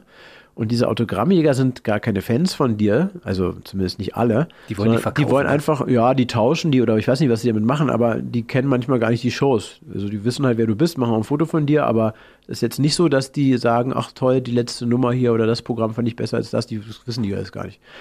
Äh, aber gut, sie haben halt, das ist halt eine andere Welt, sage ich mal, und ich habe mir die Zeit genommen, habe da eine halbe Stunde, ich war der Einzige in dieser Talkshow, der sich für die Zeit genommen hat, habe da eine halbe Stunde, die hatten ja auch teilweise, haben die dann 20 Fotos mit, ja, das ist ja nicht so, dass du mal kurz einmal signierst, sondern ganze Mappen und dann der nächste und dann noch Fotos für das nächste Mal. Und so, und dann habe ich gesagt, Leute, jetzt muss ich aber rein, weil sonst verpasse ich die Sendung. So, und als ich rauskam, war noch einer da. Und da habe ich gesagt, du, ganz- entschuldige, aber ich bin jetzt echt durch, ich muss ins Bett. Und bin an dem vorbeigegangen und habe dem kein Autogramm gegeben. Und der hat mich nachher im Internet richtig fertig gemacht, was ich für ein Typ bin. Und weißt du, dass ich davor aber mir so, so viel Zeit geopfert habe für alle anderen. Also hätte ich mir auch mal gewünscht, dass einer von den anderen, die kennen sich ja alle, mal da schreibt, pass mal auf, das kannst du so aber jetzt nicht sagen. Und dann ist das im Internet, dass du ein arroganter Arsch bist. Also so. Und dann denke ich immer so, okay, ich mache dann da halt mit, aber ich denke mir halt so meinen Teil. Das ist ärgerlich. über den einen ärgert man sich. Mir geht's auch so, weißt du? 100 Leute sagen, das war ja geil und Ja. einer sagt, äh, was für ein Scheiß. Und Ja. dann ärgerst du dich über diesen einen so dermaßen, ne? Ja. Aber mit deinem prominenten Gesicht zum Beispiel, also Bahnfahren in den Öffentlichen oder mal in eine Sauna gehen ohne Tarnkappe ist gar nicht möglich, oder? Äh, naja, nee, also es, äh, es ist nicht möglich. Also ich mache es ja trotzdem, Hm. aber ich komme sehr viel ins Gespräch. Also auch, äh, wir hatten von uns ja schon kurz unterhalten, äh, ich, weil du diese Sauna-Sache angesprochen hast, ich, äh, ich wurde auch schon, ich wurde auch schon. So wie Martin Rütter. Ja, vor allem ganz laut. Ich, ich denke dann immer so, Mensch, wir saßen uns gegenüber, das war so ein bisschen kleinere Sauna und der dann so, äh, du bist der Sascha Grammel, oder? Und du so, bist nackt. Ja, naja, das waren wir alle, aber ich sag ja und dann, dann hat er da laut erzählt, hier, das ist doch der mit der Schildkröte und hier und sag mal was und äh, oh, so und dann, dann sagt er, äh, also, kann ich mal ein Foto haben? Sag ich, ja, wie, wie willst du denn jetzt hier ein Foto? Wo hast du denn bitte schön dein Fotoapparat oder dein Handy jetzt hier versteckt? Dann wollte er wirklich sehr aus, weißt du? Verschmiert, also äh, selbst mit Bademantel. Da sag ich, tut, tut mir echt leid, aber das, das mache ich jetzt nicht. Also guck mich mal an. Ich, das will ich ja nicht im Internet haben. Dann, äh, so, und dann sowas hatte ich auch mal ähm, beim Frühstück, da, äh, da haut mir einer echt auf die Schulter, dass mir fast mein Müsli da, ich habe äh, mir das Müsli so aufgetan, äh, er will, er will hier mal ein Foto machen mit seinem Kind. Dachte, ja, muss er mir doch nicht auf die Schulter hauen für. Und er muss jetzt weg. Also, ich sage, vielleicht kann ich erst frühstücken und dann machen wir das dann. Nee, ich muss ja jetzt weg. Oder ich, oder ich wurde mal im Zug geweckt. Hat mich einer geschüttet. Und ich denke so, okay, das ist der, der Schaffner, die machen ja manchmal so, ne? Und ich war so im Halbschlaf und äh, suche nach meiner Karte und sagt er, ich, ich würde gerne ein Autogramm haben. Sag ich, ja, aber ich habe doch geschlafen. Ja, aber ich steige jetzt aus. ja, ja, ja, aber, aber ich, ich habe doch geschlafen. ja, dann habe ich dem äh, ein Autogramm gegeben auch, weil ich denke mir sonst, äh, wer so Steht wie der wieder- drauf ist, ja, Steht wieder irgendwo der Grammel der A ja, Assi. ja, komisch, oder? Du, aber da liebe ich mein prominentes Radiogesicht, weißt du? Mich Ja. kennt keiner. Ich Ja, tauche sofort in die graue Masse ein und Ja. das ist das Schöne dabei. Keiner weiß, wie ich aussehe. Ja, naja, keiner würde ich nicht sagen. Ne? Ja, so zwei, Hier sind ja drei. Kameras. Ja, das stimmt. So zwei, drei Leute wissen vielleicht mittlerweile, Ja, ja. wie ich aussehe und die anderen kennen nur die Stimme aus dem Radio. Also Ja. insofern, äh, das hat auch Ja. einen großen Vorteil. Ne? Ja, das stimmt. Ja. Weißt du, was ich so schön finde, dass du dir ständig neue Dinge einfallen lässt? Ich habe ja auch deine App runtergeladen und dachte, das ist ja mal eine gute Idee. Gramm Mail. Das Ja. heißt, man kann also seine Freunde mit einer Mail überraschen, ja, und mit, mit verschiedenen bunten Bildern und so weiter. Genau, ich, ähm, also ich habe die nach und nach auch erweitert. Irgendwann dachte ich dann, ach, das wäre aber toll, wenn man noch irgendwie einen Text schreiben könnte und dann wäre toll, wenn man noch ein Foto von sich mit reinpacken kann. Äh, ich habe damals leider nicht bedacht, dass man kann nicht so eine App einfach einmal machen und dann ist die und für immer und alles ist gut, sondern sobald irgendein ähm, Anbieter, ob jetzt Android oder, oder hier Apple, äh, irgendwas da verändert, muss diese Software abgedatet werden. Ne? Das heißt, du hast da äh, richtig viel äh, Aufwand an der Backe, regelmäßig, wo du diese die App warten musst. Ich glaube, gerade funktioniert auch wieder irgendwas nicht, wollte ich mich mal kümmern. Und ähm, dann habe ich irgendwann gedacht, äh, weil ich diese Newsletter irgendwann eingestellt habe, weil ich dachte, das ist irgendwie nervig, so ein Newsletter, äh, ich könnte ja über die App kommunizieren. Nur ist es bei mir halt so, dass die Facebook-Seite oder Instagram, das mache ich halt alles selber. Ich habe keine Agentur, die da regelmäßig irgendwas posten, sondern und weil ich eben so ein Chaot bin und so viel um die Ohren habe, vergesse ich das manchmal auch. Und dann kommt halt nichts, aber es kommt halt, wenn, dann von mir. So. Und bei dieser App genauso, ich kann den Leuten halt direkt auf ihr Handy äh, selbst eine Nachricht schicken. Das ist Also, krass. Ja, und dann habe ich halt auch, wenn ich irgendwo einen Auftritt habe oder so, nur, nur leider Gottes, ich vergesse es halt einfach. Man, man, dann, dann denke ich so, Mist, jetzt habe ich schon so eine tolle App, ja. Und jetzt habe ich wieder allen Bescheid gegeben, nur nicht den Leuten, die meine App haben. So, und das, äh, und da, dass ich da nicht böse äh, E-Mails kriege, und äh, das ist eigentlich auch ein Wunder. Also erstmal vielen Dank. Und ich habe die App auch kostenlos gemacht. Also das ist wirklich einfach nur ein, ich wollte einfach so einen Spaß machen, dass man so eine Grammel-Community hat. Aber ich muss mal wieder eine, vielleicht schreibe ich gleich mal eine kleine äh, Nachricht. Kannst du machen, dass du hier warst zum Beispiel. Ja, genau. Und dass äh, der Podcast am 9. Dezember veröffentlicht wird. Ja, das mache ja, ich. 9. 9. Aber 12. äh, kann, kannst du mich dann nochmal erinnern? Ich kann dich erinnern. weißt du, was ich schön finde? Die AGB bei dieser App sind ja, weiß ich nicht, ich habe die wichtigen Dinge gelesen und so weiter Ja. und so fort. Und ich habe angekreuzt, ich habe in diesem Jahr zu viel Süßigkeiten Ja. gegessen und muss jetzt mal mehr Obst und Gemüse. Ja. Ich mag das immer so. Also Gag da, eingebaut, ne? da haben wir lange überlegt, ob man bei so rechtlichen Sachen, die ja eigentlich ernsthaft sind, ob man da Witze mitmachen kann. Mhm. Aber ich finde, man kann eigentlich überall Witze machen. Also wir haben es ja auch re- sehr reduziert. So, ne? Mhm. Jeder Aber, hat das Recht, verarscht zu werden. Ja. Auch eine App. auch eine App, genau. Aber es ist schön, dass du drüber redest, weil ich, ich die ist schon wieder so ein bisschen aus dem, aus dem Kopf. Wir reden noch über deine Musik zum Beispiel und über deine Synchrontätigkeit. Und äh, dann reden wir noch über das neue Programm und dann sind wir auch schon fast durch, weißt du? Ah ja. Also, also erstmal Musik. Ja. Erst Musik, Musik ist gut. Du hast, ja, du, hast ja, du hast dir eine heiße Brasilianerin geholt und hast ein tolles Video auch gedreht. Und ich habe mich gefragt, haben die das in der Offbox gedreht oder war er tatsächlich, hat er in der Karibik irgendwo im Wasser gestanden? Und wie ist er auf diese Myrtes Montero äh, aufmerksam geworden? Weil die Frau ist ja auch stimmgewaltig und in Deutschland geborene Brasilianerin oder in Brasilien äh, geborene Deutsche oder so. Ich weiß es nicht genau. Also äh, ihre ganze Lebensgeschichte kenne ich nicht, aber ich weiß, dass sie auf jeden Fall eine fantastische Sängerin ist und ein, ein sehr netter Mensch. Und ich bin über Universal, glaube ich. Äh, Da bist du seit sie 2009 rangekommen. bist du bei denen, ne? 2009 kann hinkommen, genau. Das war mit, äh, mit Produktion der DVD. DVD, genau. Hm. Und ähm, ja, ich wollte schon immer mal einen Song haben. Nun kann ich, also ich kann ein bisschen singen, aber nicht so, dass man sich das jetzt gerne anhört. So, und da dachte ich, okay, ich brauche ich brauch jemanden, der das singt. Und dann äh, wurde sie mir sozusagen vorgeschlagen und ähm, sie war damals, äh, hat im Musical Aladdin, ich bin ja so ein Musical-Fan, hat sie die Hauptrolle gespielt und gesungen und das war wirklich äh, grandios. Und ähm, da dachte ich so, ach, das wäre aber toll, wenn sie da mitmachen würde. Und ähm, hat sie auch ja gesagt. Und dann äh, kann ich es ja mal verraten, äh, nee, wir haben auf Mallorca haben wir gedreht. Und ich war dann allerdings auch noch mal im Urlaub weiter weg und habe dann ein paar Schnipsel mit Palmen und so äh, und mir selbst äh, mit dem Gimbal im Urlaub gedreht.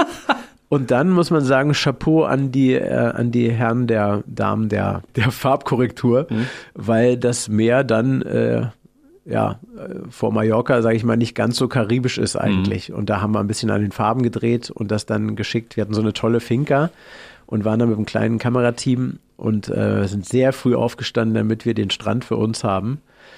Und äh, haben auch dann in diesem Garten von der Finca auch noch Sachen gedreht. Ähm, und das, was wahrscheinlich viele gar nicht wissen, ich habe es, glaube ich, noch nie erzählt. Am Anfang der Show, wenn, wenn, wenn man im Saal sitzt und dann kommt Sascha Gamel, Puppet Comedy, kommt so ein Geräusch. Macht es ungefähr. Ja. Einige denken, vielleicht ist es Frederik oder so. Äh, aber das ist ein Pfau. Und Ein echter? Ein, E- das ist ein, ein, naja, das, nee, also das ist das Geräusch eines Pfaus, so machen die, das wusste ich gar nicht. Und in dieser Finca lebten zwei oder drei, ich weiß gar nicht, was der Plural für ein V, Faun. Faun, ja. Faun. Und wie die so drauf sind, das glaubst du ja gar nicht. Also die, die springen ja nachts, hüpfen die irgendwie auf den Baum und schlafen auf dem Baum. Einer war mal in meinem Bett, also da war dann die Tür offen, ja. Und dann, dann ruft äh, einer von unserem Team, hey Sascha, da ist ein Faun da im Bett. Und da saß der in meinem Bett. So, muss ich die da rausscheuchen. Ein riesiges Ding, ja. Und dann liefen die da so stolz rum, haben immer ihr Rad da gemacht und haben immer zwischendurch kommuniziert. Und das konnte unser Kameramann, der Sven, der konnte das perfekt nachmachen. Und ähm, dann haben wir immer, wenn wir irgendwas gedreht haben, immer und dann hat er immer geantwortet und äh, und da habe ich gedacht, das muss, äh, das muss in, irgendwo in dieser, in dieser Show rein. Und dann hat er, hat er mir das eingesprochen. Also ist, das ist unser Kameramann, der gemacht hat. Sven der V. Ja. Und das, äh, das war echt ein Ding. Hatu Mutu Hatu Matu Spandau Maluba. Ja, What? frag nicht. ich. Ja, ja. Ja, frag nicht, doch, natürlich frage ich.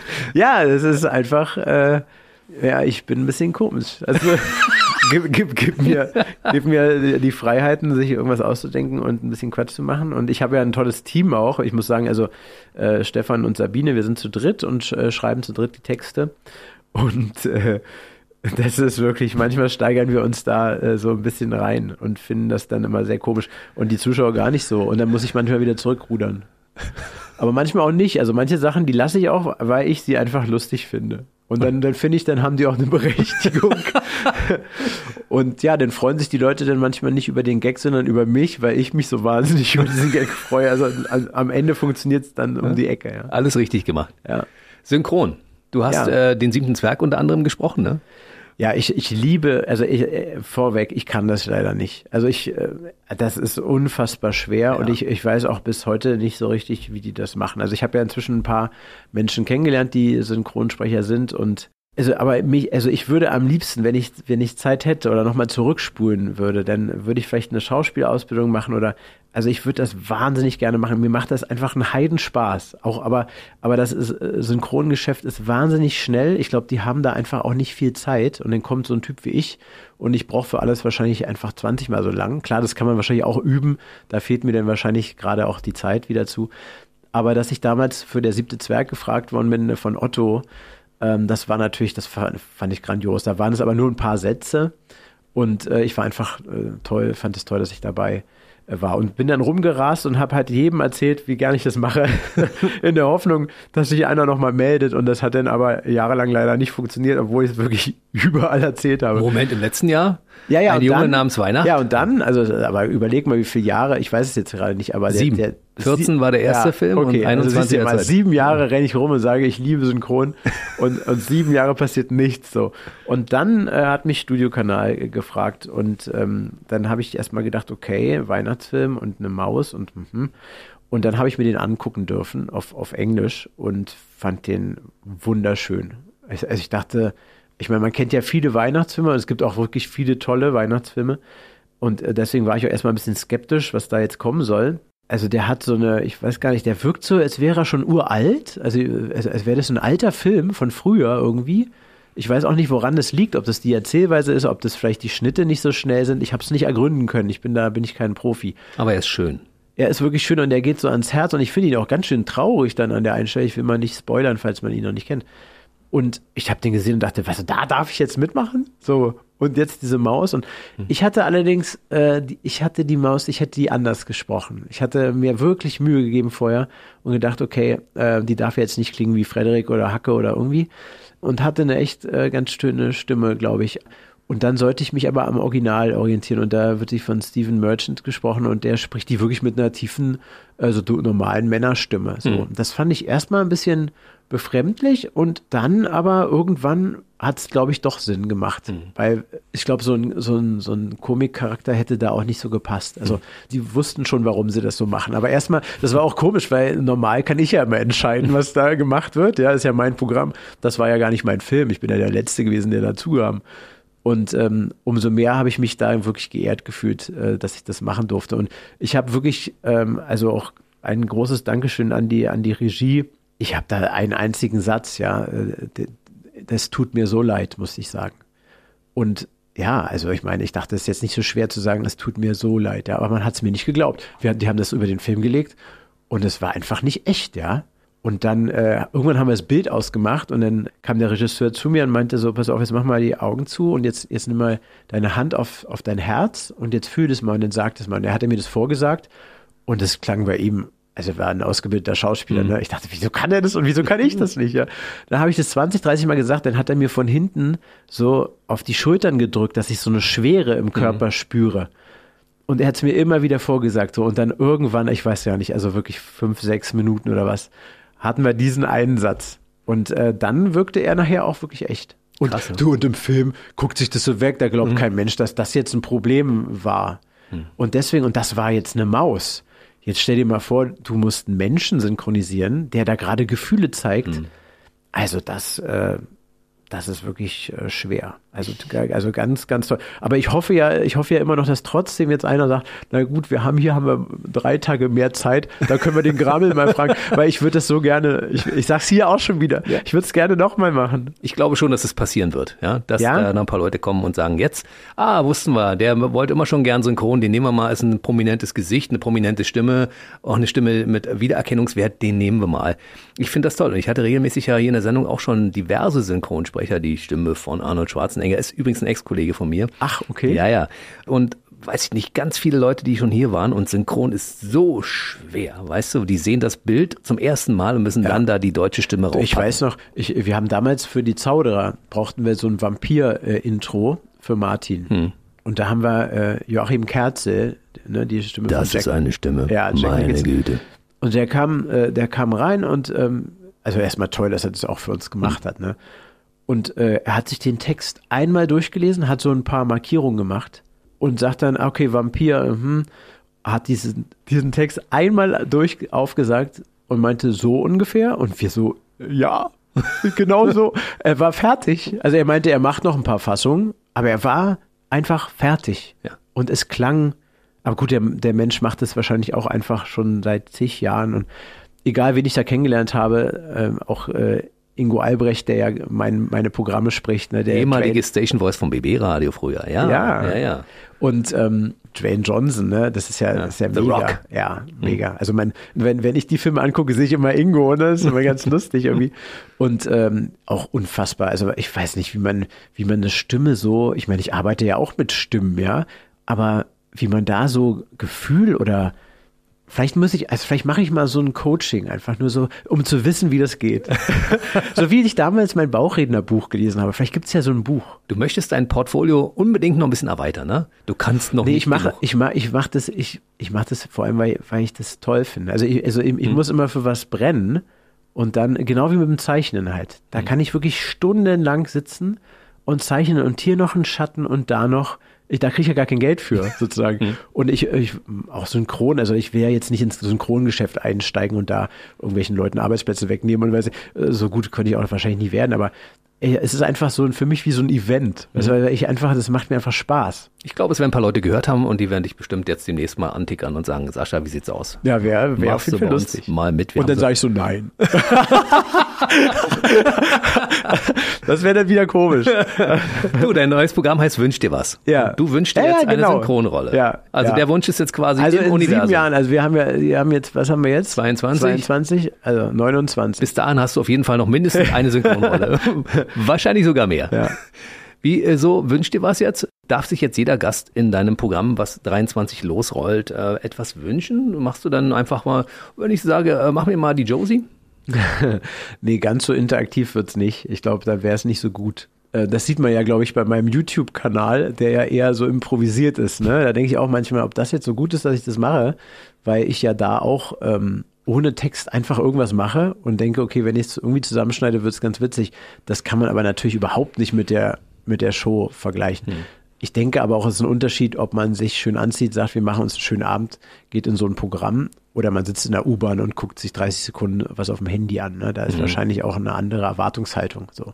Aber äh, man kann sich auf jeden Fall einen schönen, schönen Abend von mir wünschen und den, äh, da bin ich mir ziemlich sicher, den werde ich, äh, dem werde ich gerecht werden. Hm, definitiv. Aber ich werde ich werd noch nicht so viel verraten. Äh, Wer so richtig neugierig ist, der kann natürlich nach Spandau kommen, weil da übe ich ja ab nächsten Jahr wieder im Kulturhaus mit meinem kleinen äh, Lachen tut Gutes Programm. Und äh, da, ja, kann man sehen, wie alles entsteht. Ja. Das ist so ein Bonus für alle Fans. Ansonsten 21. bis 24.11.23 im Berliner Tempodrom die neue Sascha Grammel Show. Wünsch dir was. Genau. Freue ich mich schon sehr drauf. Ich auch, das wird aufregend. Ich wollte eigentlich nie eine Premiere in Berlin machen, weil ich wollte immer nach Berlin, Berlin kommen, wenn ich es schon kann. Aber Du übst es ja in Spandau. Und im Ja. Tempodrom kannst du es dann. genau. Ja, ja, gut, aber da, das ist ja sehr klein. Da, da kommt ja kaum, äh, also da, da kommen ja nicht alle hin. Da kriegt ja kaum einer mit, dass ich daheim nicht übe. Ja, aber guck mal, Tempodrom ist Das schon. kriegt man äh, schon Das ist schon, Ja, genau, das ist schon deswegen, fett, ne? äh, Und das gucken. viermal nacheinander. Meine Güte, ey. Ja, ich finde es da aber wirklich, ähm, also wir war, haben auch oft diskutiert, ob man, ob man jetzt in die Mercedes-Benz Arena geht. Ähm, ich war neulich wieder da und ich muss sagen, und auch zum Beispiel Cirque du Soleil, ne, als die damals noch in ihrem kleinen Zelt waren, also klein, das war ja auch schon relativ groß, das hatte einfach noch ein anderes Flair. Und wann immer ich irgendwie kann, versuche ich, ich meine, ich komme aus der Kleinkunst, ja, und wenn man jetzt im zweiten Oberrang sitzt, irgendwie 80 Meter von der Bühne entfernt, kann ja nicht dasselbe Gefühl entstehen, wie, wie in der, im Tempodrom, ja, wo du vielleicht 10 Meter von der Bühne sitzt. Es ist natürlich groß geworden, viele wollen es sehen, das heißt, man, es ist so ein Spagat, aber wenn du mal meinen Tourplan anguckst, da sind eben nicht nur Arenen dabei, sondern da sind auch kleine Hallen mit 1500, also klein ist gut, ja, das klingt total eingebildet, das ist eine riesige Halle, äh, aber im Verhältnis ist es Metropolis Halle in, in So. Babelsberg zum Beispiel. Ja, da passen so, so- 2000 rein. Genau, oder da war ich ja früher auch im, im Waschhaus, heißt das, glaube ich. genau. Ne? Fand ich zum Beispiel total schön, ja. Also es ist halt, ja, ähm, aber dann müsste ich noch mehr Auftritte machen und ähm, ich glaube, dass ich das ja am Ende noch mit Freude machen soll und deswegen brauche ich auch meine Pausen zwischendrin. Finde ich super. Und ich finde das Tempodrom auch super. Ich, das ist eine tolle Location, finde ich. Da sitzt man gut und da Ja. hast du einen guten Blick. Da kannst du den Künstler noch erkennen und nicht nur als, als kleinen Daumen. Fand ja. ich auch in Cottbus zum Beispiel schön, ne? Da, wo, wir, wo wir Paul Panzer gesehen haben. Ja. Da war ich ja später auch nochmal und das war auch ein schöner äh, Raum. Der war, da passten auch ganz schön viele rein, so, aber er wirkte so knuffig und auch so äh, Gemütlich. vom, vom Sound, äh, ich weiß nicht, ob da Teppich war oder so, das weiß ich nicht mehr. Es war so eine angenehme Atmosphäre. Es war nicht so hallig, sage ich mal. Das stimmt. Äh, die Cottbuser Stadthalle ist toll. Für, für alle Künstler, die ich da bis jetzt erlebt habe. Immer toll. Ja, und auch das Team dort ist super. Also da kann, kann man überhaupt gar nicht meckern. Ja. Da lernt man bestimmt irgendwo in der Bundesrepublik Deutschland andere Hallen Ja. kennen, die weniger gut sich anfühlen und weniger ein tolles Team haben. Ne? ja. Zum Team sage ich jetzt mal nichts, ja, klar. Aber ähm, es gibt auch, also was ich gerade so gar nicht so mag, sind diese Eishallen, wo, wo nur so eine äh, Matten auf dem Eis liegen. Und es ist kalt da drin. Das ist gerade, also gerade im Winter so, ne?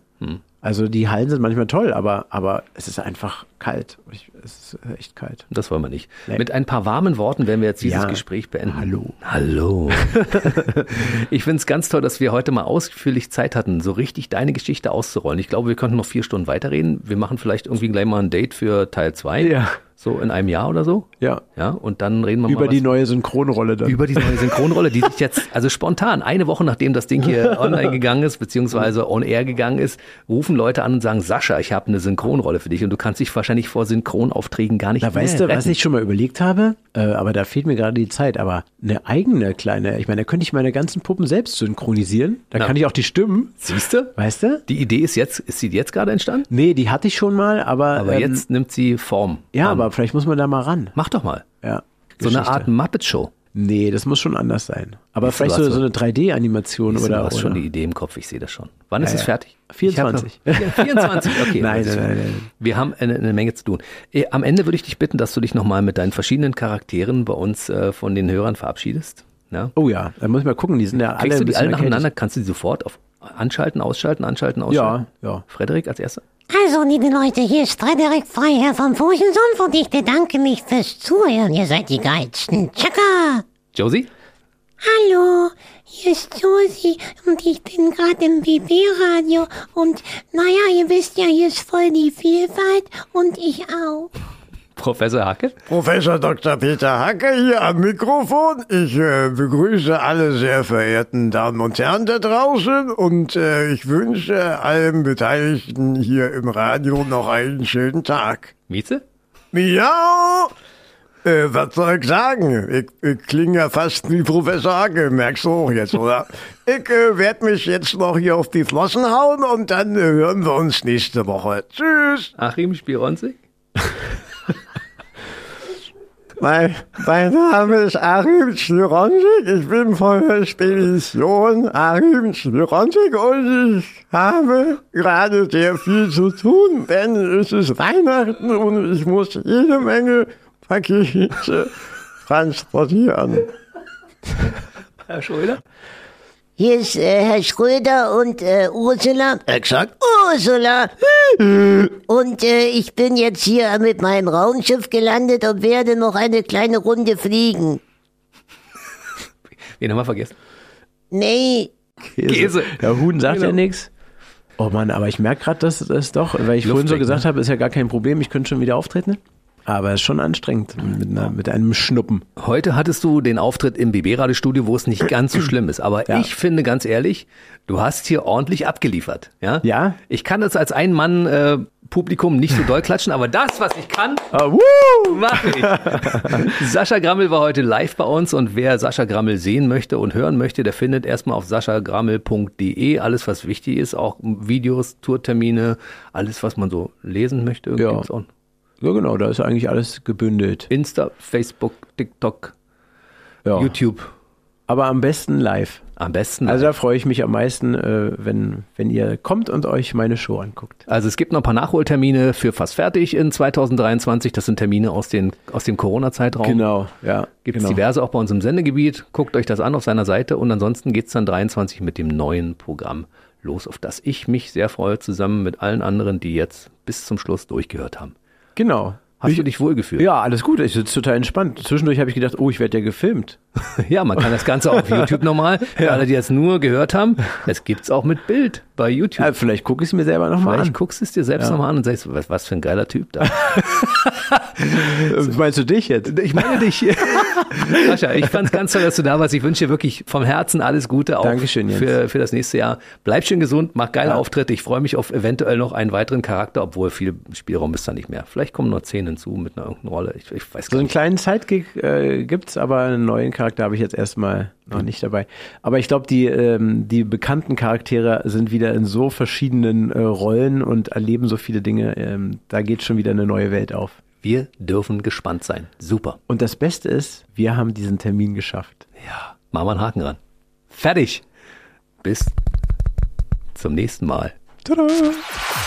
Der BB Radio Mitternachtstalk. Jede Nacht ab 0 Uhr. Und jeden Freitag der neueste Podcast.